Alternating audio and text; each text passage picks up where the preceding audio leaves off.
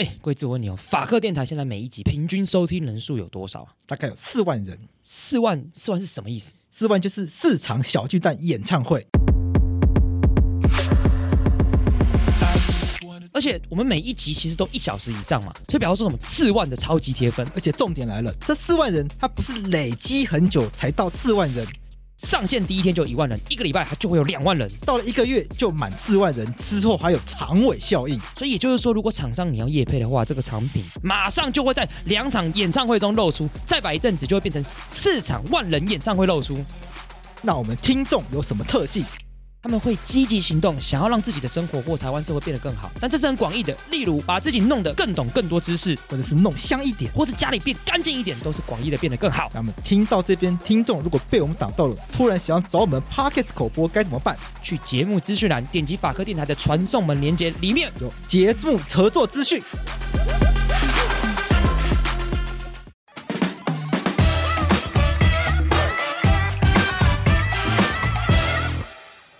我是桂智，你现在收听的是法科电台，欢迎来到法白实验室第二季。我们这一季的主题是网络自由。哎，为什么会有这个主题呢？因为在去年下半年的时候呢，所有的人都在敲板法律绿色的绿，对，法律白话文。大家说法律白话文不是要证明自己不是民进党侧翼吗？那就站出来谈议题啊！这个议题叫做什么？数位中介服务法。好，那我们这不就来谈了吗？数位中介服务法。贴出郑南榕照片，民进党立委高嘉瑜对于数位中介服务法的态度说得很明白，写上王世坚的金句 “Over my dead body”，强调言论自由绝对是所有民进党人都该誓死捍卫的。他们常嘴中共说什么他们没有自由，啊，问题是如果我们连这个都管，那我们跟人家有什么差别？我觉得反对。我们想讲什么就讲什么，为什么要？为什么要限制？今天假设执政的做总统的，或者是立法院占多数的是国民党，而这个时候又有数位中介法的存在，你觉得对你来说是比较有利的吗？这个数位中介服务法，ACC 是没有增加或改变违法内容的定义，那 ACC 也不会去认定是什么是违法的内容的前者。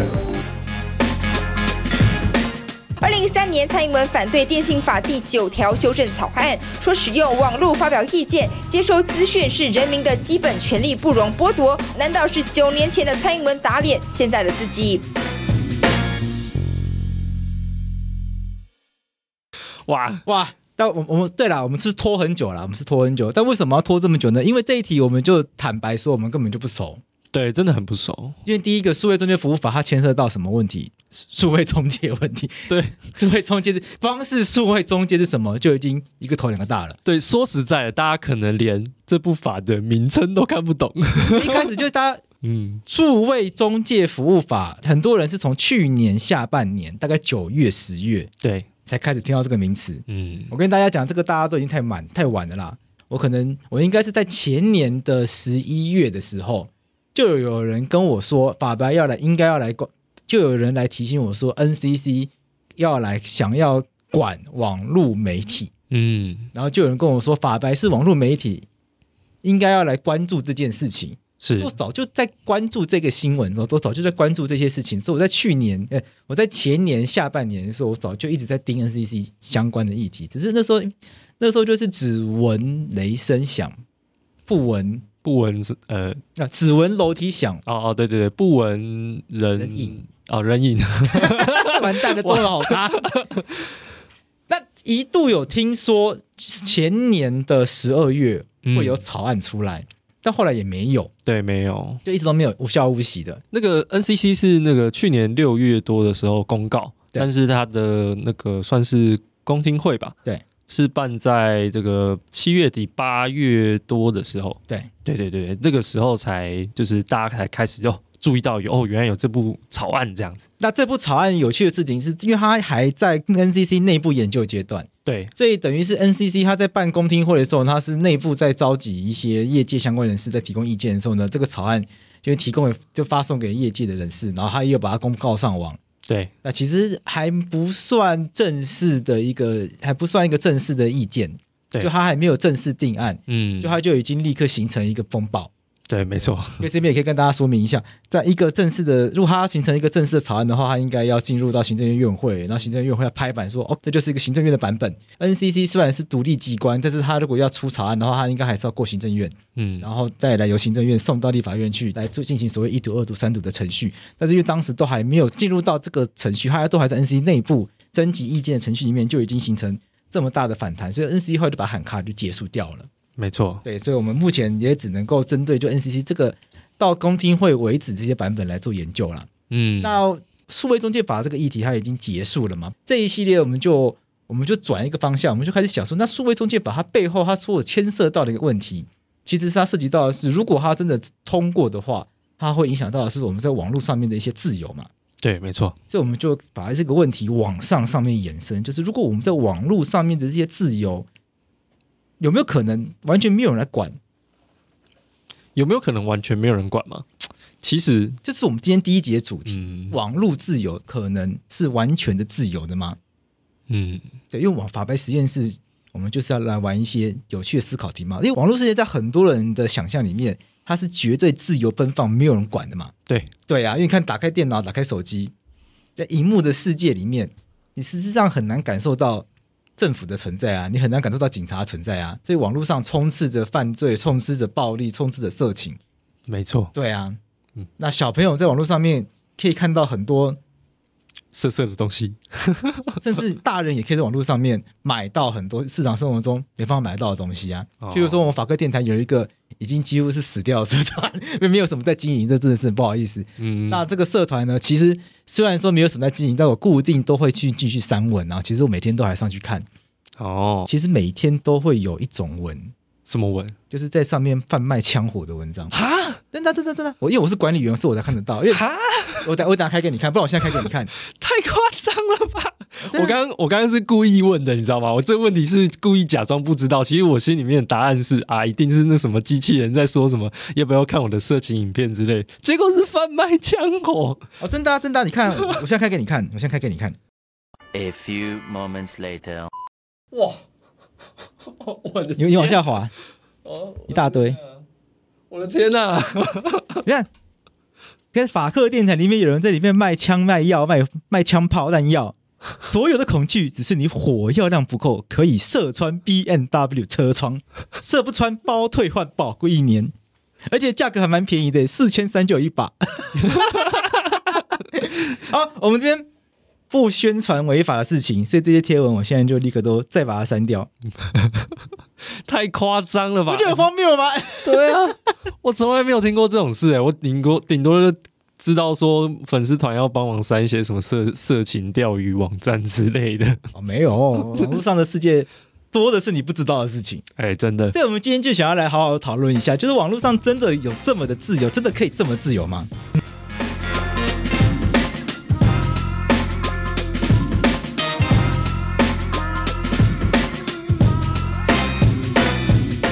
？OK，谈到网络自由，其实不能不提的是什么东西？是一个著名的一个宣言啊。这个东西可大家可能没听过。这个宣言呢，是为了因应一九九六年美国实施电信法，由这个一个这个非营利团体啊，它是一个很大的国际性的一个公民团体，它叫什么？电子先锋基金会。它的创办人约翰呢，他发布了什么？他发布了一九九六年网络独立宣言。哦，这个东西呢，大家读过历史都知道，美国以前有什么独立宣言哦，费城独立宣言，对，没错。那是他在一九九六年又发布一个东西，网络独立宣言，而且是针对美国而来的，所以你就可以大概知道他的意思是什么。他意思是说，他他这整部宣言的意思大概就是什么？就是他觉得美国你现在想要伸手进来管我们网络，但是。他觉得网络空间应该是独立的，这个听起来像前一阵子就是数位中介法出来之后呢，大家在那边靠腰政府，比较认真的靠腰方式应该像这样。对，我们来念一下约翰佩里巴洛 （John Perry Barlow） 他所写的 OK 网络独立宣言。OK，我们稍微念一下，因为他这个是当然是写英文嘛，我稍微把它翻成中文。那个他首先讲什么？工业世界的政府你们这些疲惫的血肉巨人们啊，我们来自网络空间，一个心灵的新家园。哎呀，我代表未来，要求过去的你们要放过我们，我们这里不欢迎你们，你们对我们聚集的地方没有主权。哦，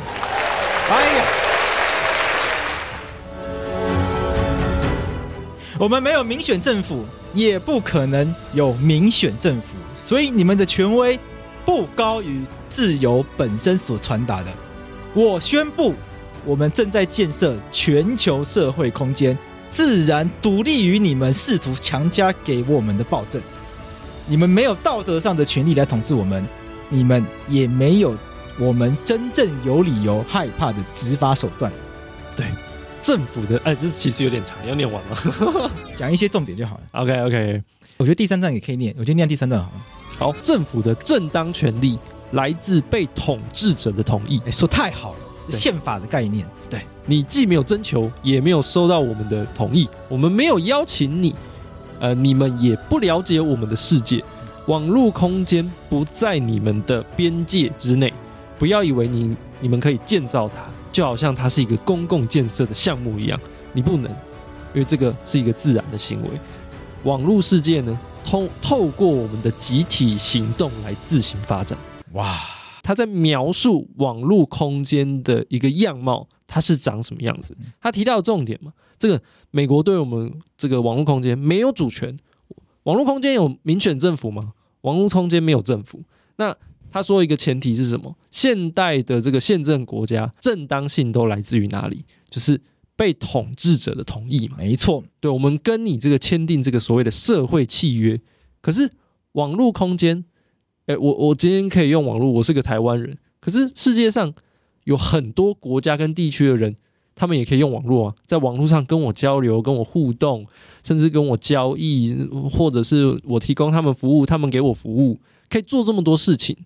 可是我们有政府吗？没有，没有。那你说？美国，你为什么可以来管我们这些人？我是美国人吗？我是台湾人呢？为什么美国可以来管我们呢？这其实就是他想要丢出来的一个问题：网络空间不在美国你们的边界之内，它是一个就是无边无际的一个空间。他那个时候是在回应这个一九九六年的电信法，所以美国的声称是什么？他说：“你声称我们中间有问题需要你解决，你用这个来当做是借口来入侵我们的范围。”那他就说哪里有真正的冲突，哪里有错误。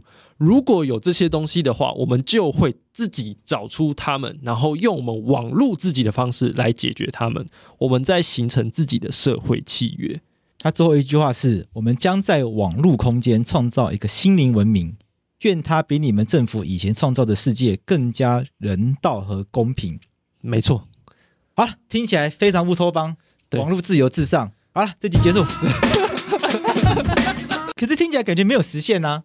对，因为网络上现在充斥着混乱啊。网络上充斥着混乱。如果网络上，如果网络这么的文明、这么的人道的话，我们就不会有网络性私密影像的问题，不是吗？对，我们就不会有假消息。对，我们不会有假消息，也不会有什么 这个这个网络诈骗。对，就是种族歧视的言论。被骗去柬埔寨的人，呃，不都是网络上被骗去的吗？对，啊，对啊。你刚你刚刚说种族言种族歧视的言论，对，没错。那川普当选，嗯，就是因为我们以前节目讲的那叫什么剑桥分析，对，那就是他也是在网络上面透过很多网络演算法的操弄，嗯，最后操弄出来的结果嘛。对啊，对啊。所以如果网络真的这么的美好，在人类文明的运作下，可以自然而然的走到一个人类心灵最高等级的程度的话，那今天世界上人类文明早就应该要发展到一个最棒的一个状态啊！对啊，可是放眼望去，今天全球社会，嗯，人类文明看起来是处于一个最糟的状态，不禁就让人反思了这个问题。就是到底网络自由，我们到底应该如何来理解这个东西？对，其实刚刚这个网络独立宣言，它讲出的几点其实是正确的。正确的是什么？网住网际网络这个空间，它是包含着传统各个国家在的人民在内的。对，所以这么多不同原本不同国家的人民，你如果要说单一国家说你可以来介入我们的空间，要求就是制定某些规则，要求我们所有人来遵守的话。确实会有这个问题，就是哎，有些人是美国人，你管搞不好还说得过去，可是有一些人不是啊。对，那这时候就会变成是美国这个国家或其他世界上各个国家，我们就说直接说国家，它到底对于网络空间有没有主权，它可不可以管？那如果你否定的话，你觉得不行，就不太对劲。那他应不应该管？怎么管？嗯、对对，这个就是我们这个系列其实想要去试图回应的一个问题。好，如果那在进入这一题之前，我们是不是应该先来讨论一下网络是什么？其实我觉得大家在讨论数位中介法，先不要说，就是大家可能连这部法的那个名称是什么都不知道。对，其实大家对于网络是什么？可能也不清楚哦。对，大家其实对于自己在身处的网络环境，它到底是怎么构成的，其实应该是可以说是不清楚啦。你你的意思是说，很多人每天都在上网，但是其实对于什么是网络根本就搞不清楚。对，根本就搞不清楚。我们就问很简单的问题：好，你觉得网络怎么运作的？网络怎么运作的吗？对，哇，干不知道哎，这个太难了吧？嗯，那你觉得网络是什么？网络是什么啊？嗯网络 太难了，网络网络就是一个就是一个就是一个我我手机一连上去，我就可以逍遥自在的地方。哦哦，谢谢你的回答，谢谢。下一个，下一个，下一个，谢谢。那你觉得网络是什么？网络是一个什么都有的地方。那它怎么运作的？怎么运作的？大家付钱就有的地方。OK，OK，那好，好，那换你。你觉得网络是什么？网络是一个可以看见不同世界的地方。哦，那那网络用什么东西组成的？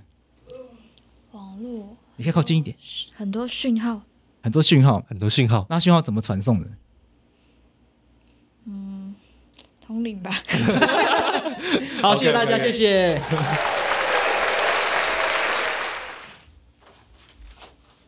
好，事实证明。就是临时把法白的人抓来，没有人知道网络 怎么运作，没有人知道网络是在干嘛。哎、欸，其实小时候大家不是都有学过资讯教育吗？对，我记得我有学过，然后有一本厚厚的课本。你是大学还是高中？你印象中，我印象中高中其实就有提过，然后大学又有再上一次。对，高中的时候有，呃，大学我是没有碰过那个有这样的教材，但高中确实是有，确定是有的，嗯、但是。我翻一翻就就不看了，反正那个又不考，有什么屁用？对啊，对啊，对啊，可悲啊！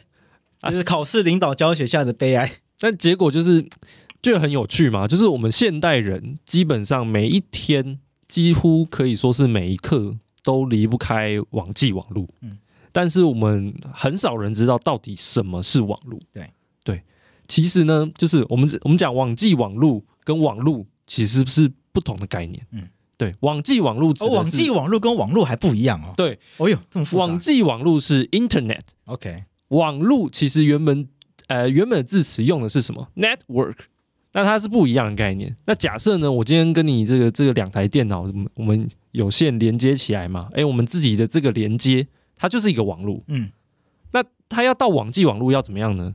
这两台电脑的连接呢，要被连到这个呃。就是想象在天上一样，有有一个东西就是连到天上去。这个这个网际网络的概念呢，就是它连到天上去之后呢，这个东西把大家所有的网络连在一起，这就叫网际网络。OK，所以你可以发现，网际网络这个概念下是网际网络是用来呃跟几乎可以说是全球做一个资讯交换的一个系统。简单来讲就是这个样子。我们先直接就把那个网际网络简称叫网络好了，反正现在大家习惯就是叫网络嘛。那网络既然是一个进行资讯交换的系统，呃，我们可以想想看，在没有网络的时代，我们是怎么进行资讯交换的？嗯，我们我们做什么？我们可能你说在没有网络的时代吗？飞鸽传书哦，飞鸽传书，对，没错，这是很久以前的事情了。那飞鸽传书传的是什么？其实就是一张纸嘛，对不对？就其实就是信嘛。对，其实传的就是信嘛。对，其实网络就跟这个我们目前的这个邮局的体系、邮政的体系。是差不多的，你可以把它想象成它就是一个邮政的体系。那我今天举个例好了，我今天想要传讯息，就是要传讯息给洛毅。嗯，在这个这个这个，如果是要用寄信的话，我们会做，我们怎么做？我们会在纸上写讯息嘛。可是如果呃，我们今天改用现在的方法，网际网络，我们要传讯息给洛毅，哎，我们会用什么？用 Line。对，我们用 Line，我们可能还会呃再更传统一点，会用什么？Email。对，会用 Email。可是要怎么知道我们的讯息会确实给洛邑呢？在我们这个写信的年代，我们做了什么？我们就是会写洛邑的地址。其实网际网络也发明了类似的东西。这个类似的东西我们叫什么？叫做网际网络协定位置，其实就是我们常讲的 IP 位置。哦，对你，你说，哎，你的 IP 是什么？IP 是什么？偶尔我们可能就是要下载一些什么，还是处理网络上的一些什么东西的时候，可能会听过这个东西。以前在玩什么需要连线游戏的时候呢？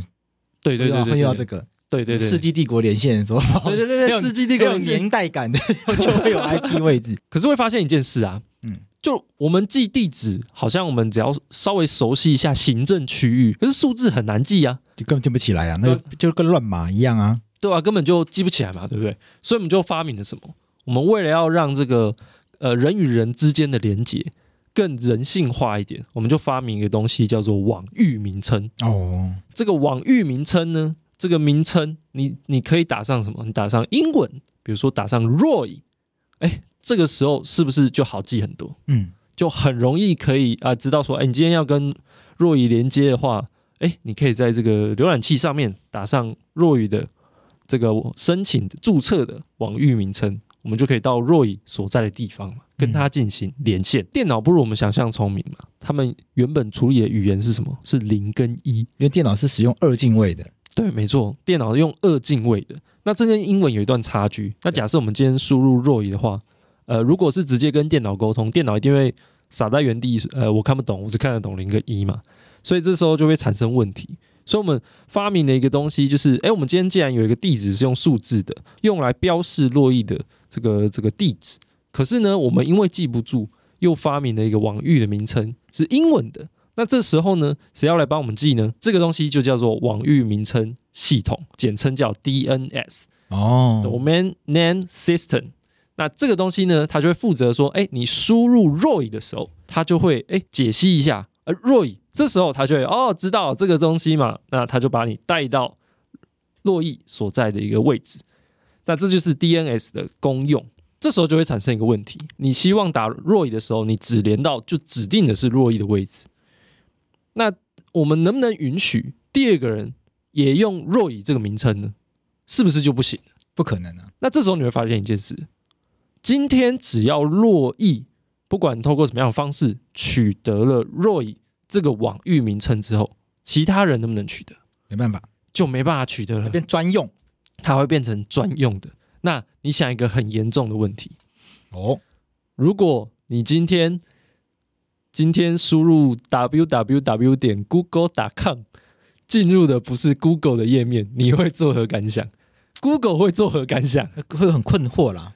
对生活会很很大的困扰，因为 Google 已经是一个很常用的工具了嘛。对，没错。对啊，对，那就会造成很大的困扰嘛。而且对 Google 而言，这是很大的商业损失嘛。对，所以 Google 一定不希望会出现这样的一个现象。对，专用就代表说它有稀少性。当资源有稀少性的时候，换句话说，它就不是一个可以无限分配的状况。本来网际网络，大家对它想象是一个无限虚拟的空间。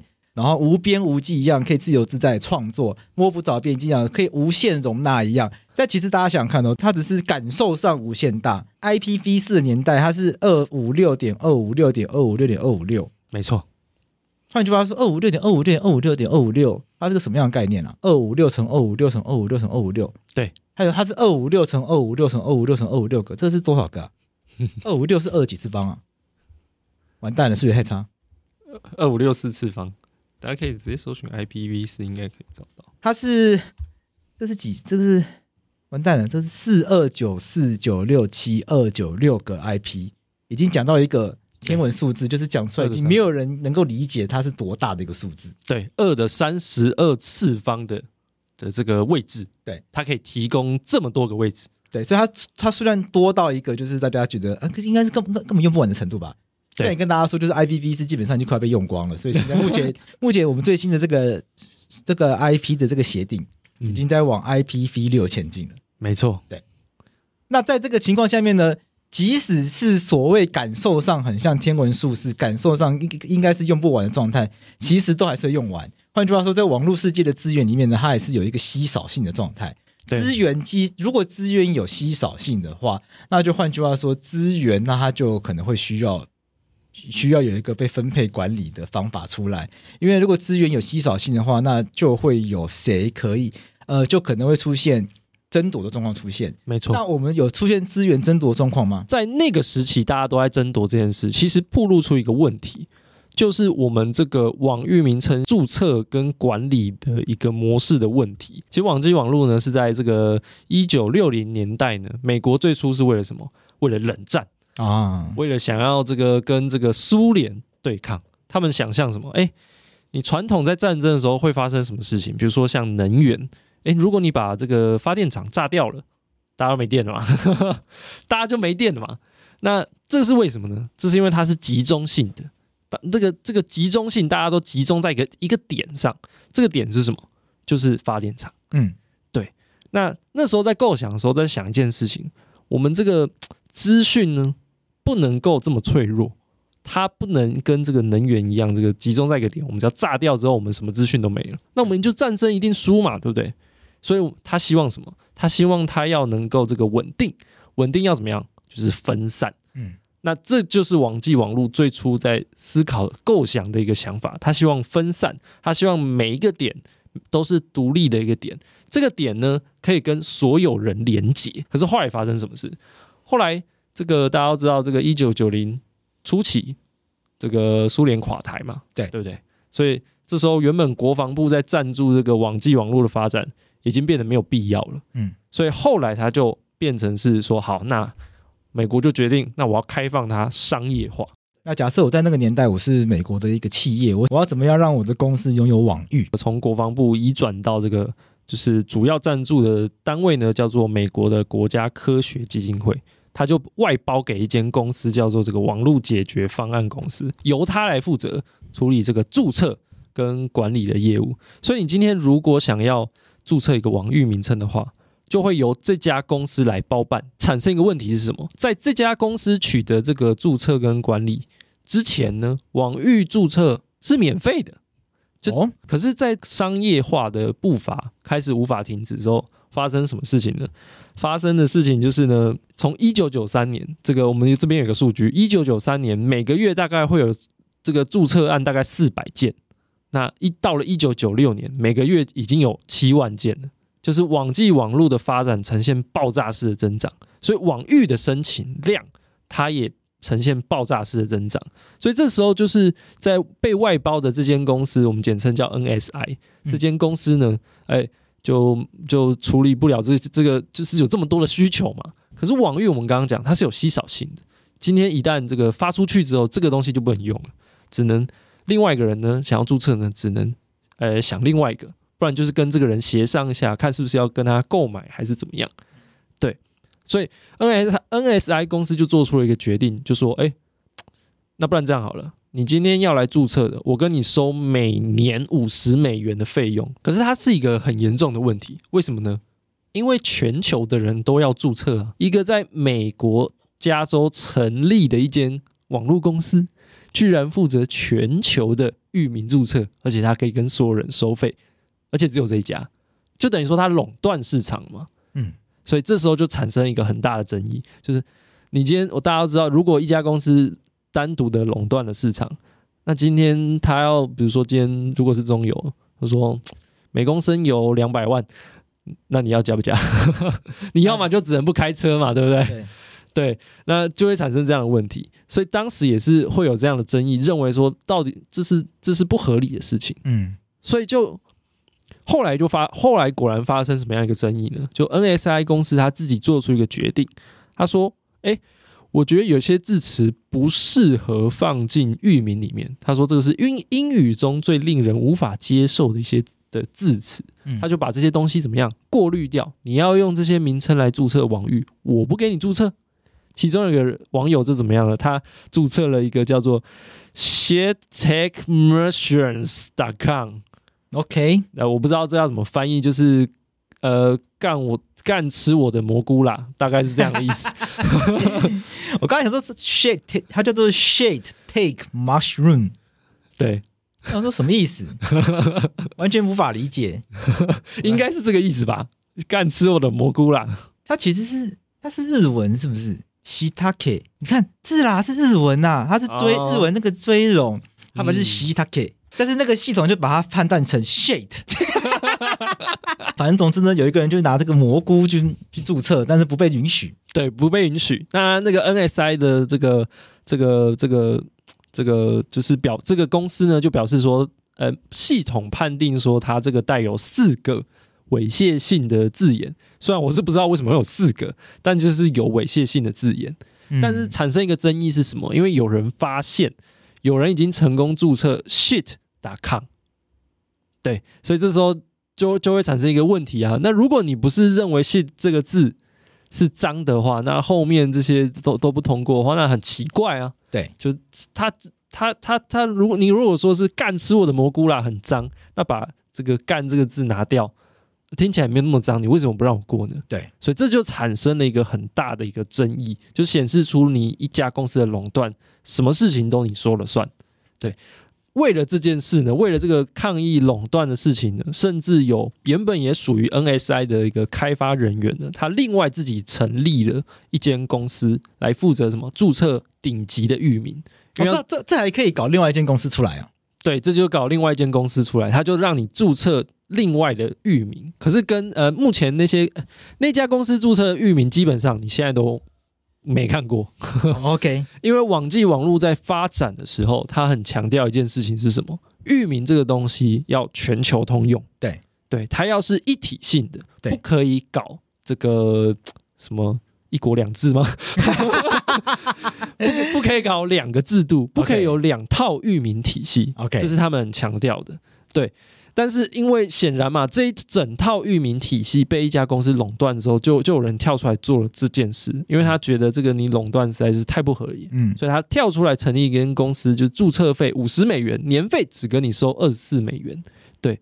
但是呢，这间这个这个这个开发人员还很狠，就是他觉得这个垄断实在是太靠北了，所以他直接利用程序的错误，把这个这个原本这家。公司上面的那个官方的单位，把它页面直接导引到他们那里去，就等于是直接绑架人家官方的网页，为用这样的方式来抗议当初域名注册这个垄断的一个局面。嗯。所以你可以看得出来，当时关于域名注册这件事情，已经演变到了一个就是不得不改，美国不得不思考要怎么放手的一个地步。OK，那后来美国政府做了什么处理吗？如果已经搞成这样，天下大乱，然后大家抱怨连连的话，美国政呃美美国商务部呢，他他就看到这样的现象嘛，那他发表了一个什么呢？他就是发表了一个对网际网络域名注册及管理的一个意见的请求。他发表了这个意见请求，里面大概是说什么？就是承认说啊，网际网络确实一开始是我们美国。担任这个投资的要角嘛，就是我们美国投资成立的嘛，就是网际网络的什么硬体设备啊，然后最初的一些协通讯协定呢，都是从美国这边发展出来的。但是美国也知道，其实网际网络之所以成功，来自于它什么去中心化，它不是一个一个中心决定，就像我们刚刚讲，它是一个分散的，大家可以彼此连接的。而且怎么样？主要是从民间所发动的，嗯，所以美国政府知道这件事情，而且他也提到一件事情很重要，说什么？网络的运作是基于共识，而不是政府所规定的。为什么这件事情重要呢？我们刚刚讲 IP 嘛，对不对？IP 它叫做这个网际网络这个协定，协定 protocol。对，为什么？呃，什么叫协定？协定的意思是我们彼此之间。对于这个协定的内容有共识，所以我们用这样的一个协定来彼此沟通，这是当初网际网络逐步被发展起来的一个原因。因为我们有共识要这么样通讯，不然的话，我跟你说 A B C，你跟我说一二三，我们彼此之间看不懂就不用通讯了嘛，对不对？所以我们建立一套规则，我们照着这个这个规则走。嗯，当初网际网络发展起来，就是因为大家有对于协定有共识，所以。才才成功的运作起来，所以美国商务部知道这件事，网际网络的世界要靠共识，而不是政府单方面的规定，所以他就呃丢出一个问题，叫做这个在网络世界很重要，叫 request for comments 意见请求，希望大家来对于这个美国政府面临到的一些一些问题来提供意见。你希望未来网际网路的域名跟注册管理要怎么样处理？要怎么样？是不是还要继续让？因为当时这个这家公司毕竟是美国政府外包的嘛。后来实在是这个，因为因为这个这个状况延续了很久嘛，大家就是不只是网络上一般人不满，很多国家也不满，中国也不满，嗯、俄罗斯也不满，就搞什么东西啊？为什么全世界的网域都要给美给你美国来管？对，那后来怎么解决？那他就从一九九八年成立了。一个组织，我们叫 ICANN。那这个 ICANN 呢，就负责域名的管理的工作。然后他另外把这个域名的注册呢拆开，管理跟注册这两件事情拆开来。然后各国他自己成立网络资讯中心，由这个组织来负责注册的事宜。所以像台湾，台湾有一个叫做 TWNIC，就是台湾网际网络资讯中心。嗯，它就是负责我们台湾某一些域名注册的业务。OK，对，那这个东西也会被外包，外包给什么？像台湾大哥大，那中华电信，他们就开始接受这些业务，就等于说这个它被打散了，打得非常散。注册这件事情呢，就是由世界各国，然后你们自己可能去外包之类的去处理。可是最上面最上面那个组织，我们现在叫 ICAN，其实美国政府一直到二零一六年之前，它都一直维持着对 ICAN 的控制。他用什么控制呢？他一样跟 ICANN 签订契约，那还有跟就是相关域名域名相关的组织签订契约。美国政府在这个过程中始终掌握了一个档案的修改权，这个档案很重要，它叫做根区域档案。那一旦美国政府修改的话，怎么样？比如说我今天把达康修掉，嗯，就突然突然被毁掉，欸，哎，对，突然被毁掉，全世界大乱，这这这就很恐怖嘛，对不对？嗯，那一二零一六年之后。在这个奥巴马任内，他才终于啊不再延展这个契约，这个契约就失效了，所以美国政府就没有这个修改权，终于网际网路回到了多元的运作。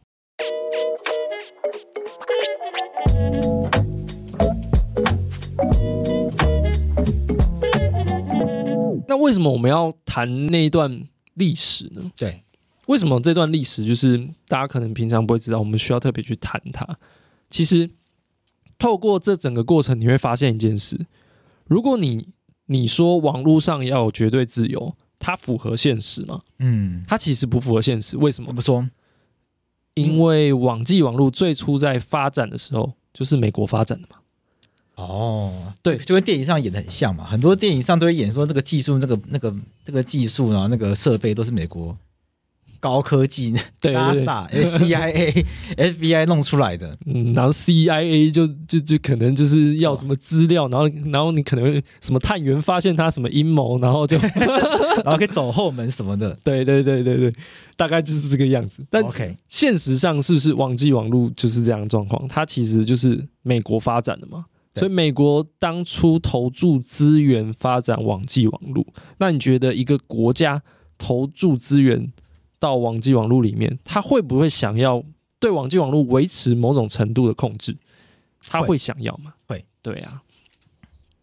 况且我们刚刚有提到什么？这个是有关于域名的问题，域名谁要哎这个注册的问题啊？域名有稀少性嘛？我们刚刚有提到，那这分配上这个资源的分配就显然出现了一个问题，它需要被解决。那今天你不想要美国自自己来主导所有域名分配，这还它还是会面临到一个问题。好。那我们要怎么决定这个游戏规则？从人类历史的发展上面，你可以看到所有的纠纷、冲突，乃至于战争，都来自于资源的争夺了。对，都来自于资源的争夺嘛。从早期的抢黄金，或者是抢木材、抢水、抢黑奴，对，很听起来现在听起来很荒谬，但过去确实是这样嘛。嗯，商业的大战，以前抢香料、抢黑奴。那未来如果气候变迁越来越恶化的话，我们可能要抢的是干净的水，甚至可能要争夺干净的空气。对，那人类的问人人类世界如果不不能解决的话，我们可能会走向这悲哀的这一步。我们永远都在争夺资源。对，那争夺资源这件事情，在网络上面，它可能它也无法避免。那刚刚廷义讲的 DNS 战争，它就是在争夺网域。对，那在争夺网域的情况下面呢，我们本来对网际网络的想象是它是无边无际，它是无限大的。但其实它并没有真正的无限大，它还是有，它仍然是一个有限的资源。而既然是有限的资源的话，势必就会面临到那谁要来管理的问题嘛。对，没错。因为有限的资源大家来争夺的话，那没有一个公平的法则来去处理的话，那势必就会造成混乱。对，那像这个巴洛他说这个网络独立宣言嘛，他的意思就是什么？我呃，美国你来管，我认为是不合理的。哦，他意思不是不要管，对，他意思其实不是不要管，就是独，所以网络自由不是说。不要有法律，对，不是说不要有警察，对，而是我们不要由美国政府来当警察。巴洛的意思是什么？意思是今天哪里出现问题，参与网络环境的我们一起来处理自己的问题，自己救。但是会有个问题是，网络发展这么的迅速，这么的快速，它出问题的速度也变得更快。同样的这样子的一个有网络世界这么大的一个世界的人们共同来商讨、共同来处理的这种解决问题的方式，真的能够因应我们后来发现出现的各种问题吗？那后来还有什么问题吗？后来其实大家都听过，网络世界真的出了超级多问题。其实其中一个是什么？就是我刚刚讲的，你不希望国家来进入这个网络世界，可是国家会不会？国家还是会。因为它就是一个集中资源、集中权力的一个实体嘛，对不对？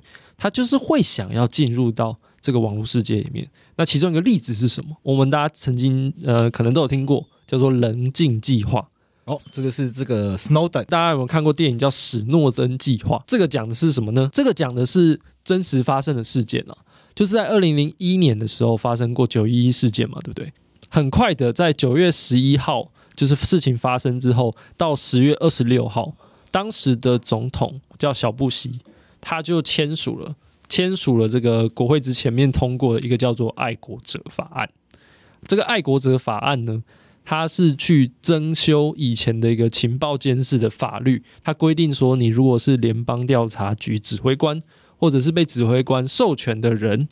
你可以去针对一个特殊的情报法院申请这个命令。那法院如果给你核发命令的话，你可以干嘛？他就你就可以持着这个命令去要求提供任何跟对抗国际恐怖活动或者是秘密情报活动有关的任何物件。这个东西一下这个授权之后，就整个美国就停不下来。这个这个史诺登呃，爱德华史诺登这个爆料者。这个棱镜计划的爆料者，他在他的自传里面有提到这件事情。在九一一事件发生之后，那个美国的情报体系都怀着一种愧疚感，他们觉得自己没有保护好美国，所以他们急着想要去弥补这件事。他们希望能够获得很关键的，包含到恐怖活动的情报也好，就是这些关键的这个外交情报也好，能够得到这些情报，才能够避免同样的悲剧再次发生。可是，这个国家权力也从此开始扩张。像这个小布希，他就用这个行政命令做了一个叫做“总统监控计划”，基本上就是说你，我直接不管你那个刚刚那个什么情报法律，我不完全不需要跟法院取得什么搜查令，我就直接收集美国跟境外的电话还有网络通讯的情资，就等、哦、在没有搜查令的情况下面。直接收集情资，对，直接收集。那当时呢，就是有一些政治压力，就是司法部那边就是反对这件事情，所以那个小布希就说：“哦，不要，那那好，那就不要，那就停止。”但他没有真的停止。后来国会还是通过了修法，把这些行为合法化。棱镜计划其实就是这些监控计划的延伸。棱镜计划的这个技术员啊，爱德华史诺登，他当初是为什么要爆料呢？因为他在这个。国家安全局太平洋技术中心的工作期间，就是偶然偶然被这个里面的人就说：“哎，你要不要参加一个研讨会？就是在探讨这个反情报跟网络情资的。”他就说：“哎，好。”他原本要是要来研究中国网络情资相关的机密报告，结果查一查的时候，他忽然想到一件事：中国做得到这件事情，是不是代表美国也做得到？然后他后来查一些跟美国相关的资料，他就。发现到美国一大堆的监控计划，其中一个核心计划叫恒星风计划。那恒星风又包含四个子计划，那其中一个就是冷静计划。那这些计划大概是什么意思呢？就是要来收集民众私人网络通讯的记录。比如说我我今天跟贵志通话，哎，我几点几分跟贵志通话？我们通话了多久？对象是谁？对象是贵志。哎，这些东西全部都都被收集起来。那你可以想见，如果这些资讯叠加起来，我可以干嘛？我可以知道你整天在干嘛，对不对？那还有另外一个听起来现在听起来更恐怖的一个计划是，他直接打造监听设备，直接到各个网络公司里面呢，针对他们的路由器、什么卫星、什么光纤，我直接加装东西，直接从硬体设备收集资讯，整体计划就会形成一整个情报的网络。那等于说，你网络上的所有作为，我全部都知道一清二楚。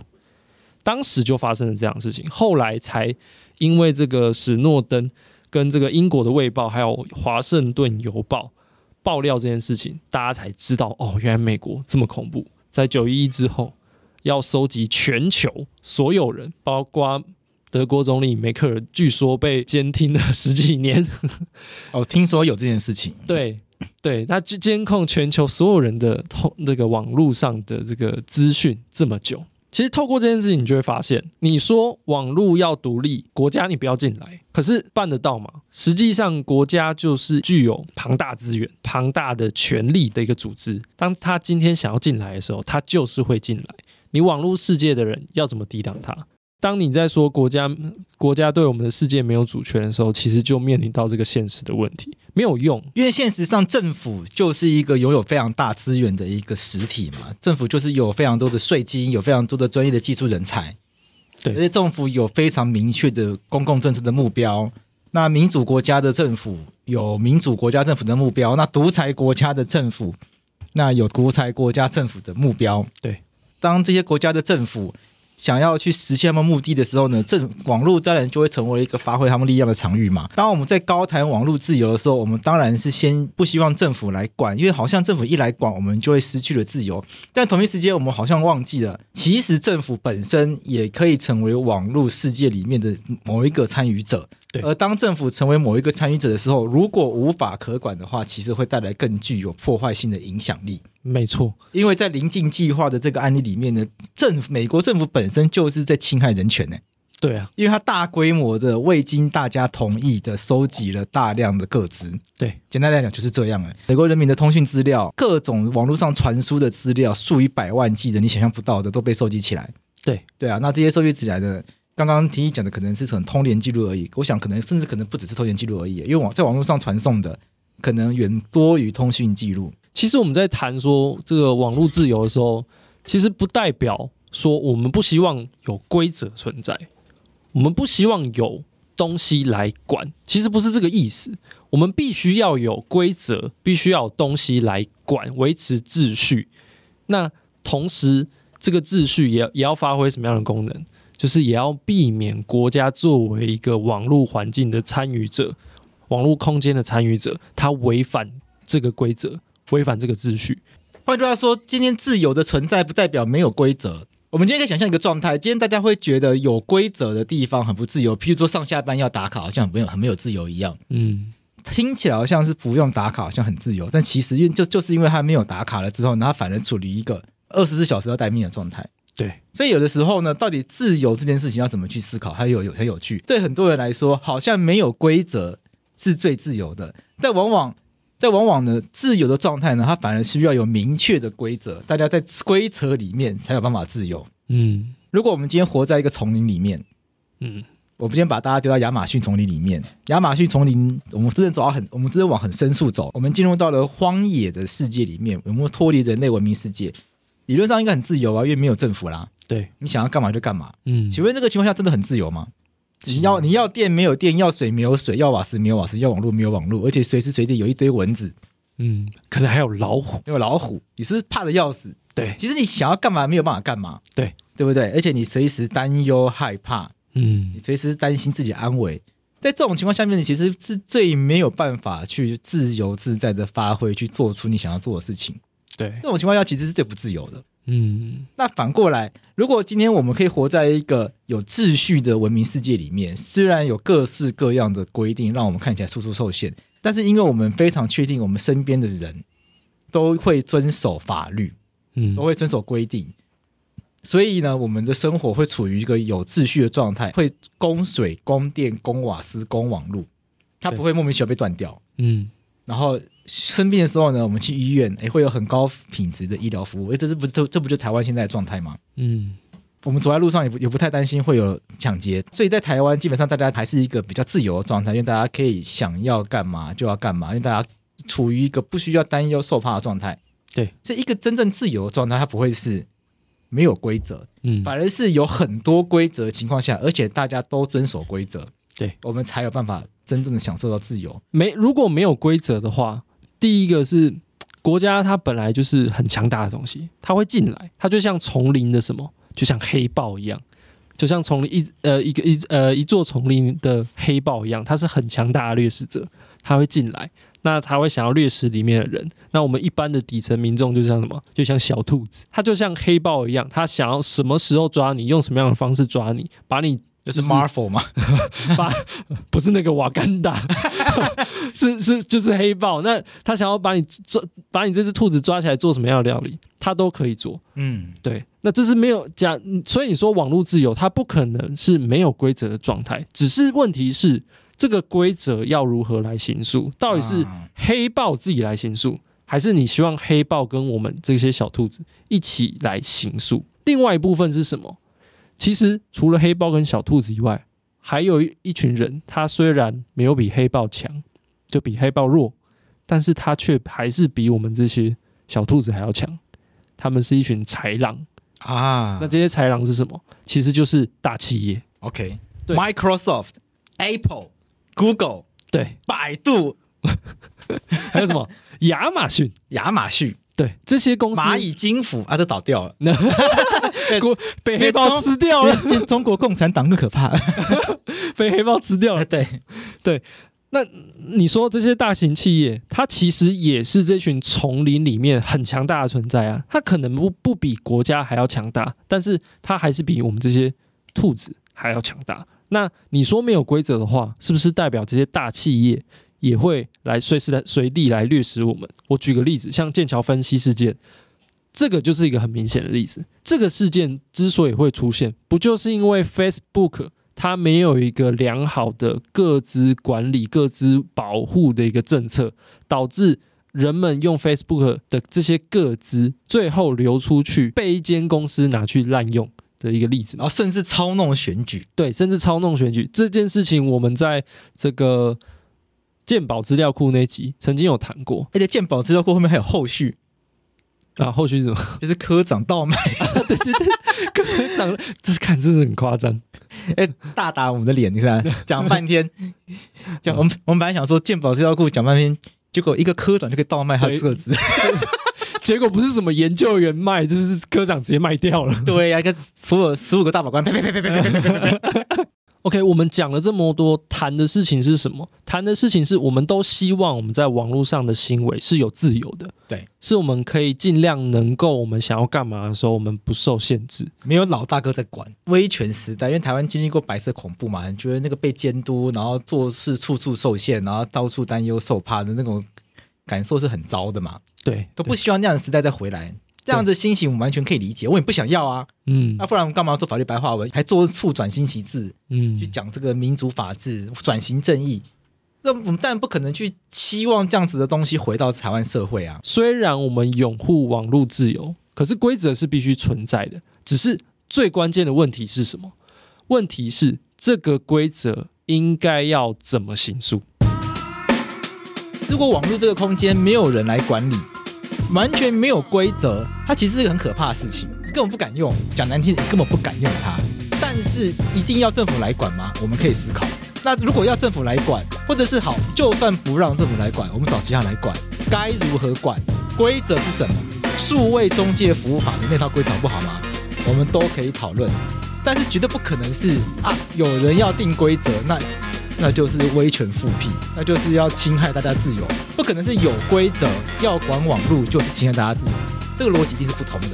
所以我们今天这个重点给大家思考，看到底什么叫做网络自由，到底什么叫自由？对，这是我们今天然后就给大家一起思考的事情。那至于网络上面到底该如何管，世界上各国该怎么管，我们今天就卖个关子，留个伏笔。那我们就下期再见，拜拜。拜拜。